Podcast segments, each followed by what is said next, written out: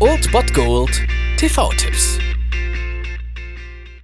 Tagesagt und moin, hier ist wieder euer Filmkonsigliere Margie und wenn ihr auf Fremdschämen TV von RTL verzichten könnt, aber mal wieder Bock auf einen anständigen Film habt, dann hab ich vielleicht genau das Richtige für euch, denn hier kommt mein Filmtipp des Tages.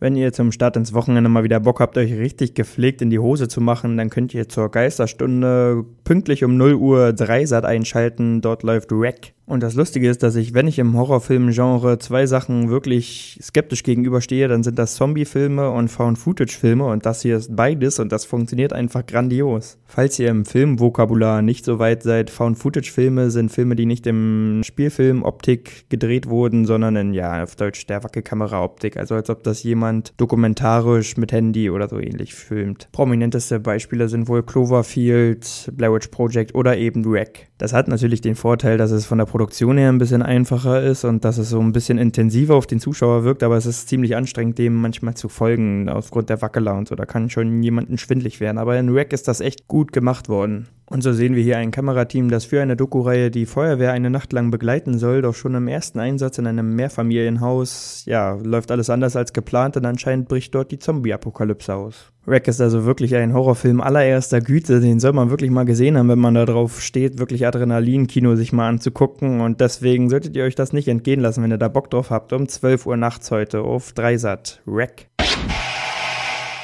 Das war es dann wieder von meiner Seite. Ihr habt wieder die Wahl zwischen Filmriss und Filmtipp und ansonsten hören wir uns morgen wieder 13 und 19 Uhr oder on demand auf Ernst FM. Da gibt's auch einen Trailer für euch und ich bin dann mal weg. Macht es gut, Freunde der Sonne.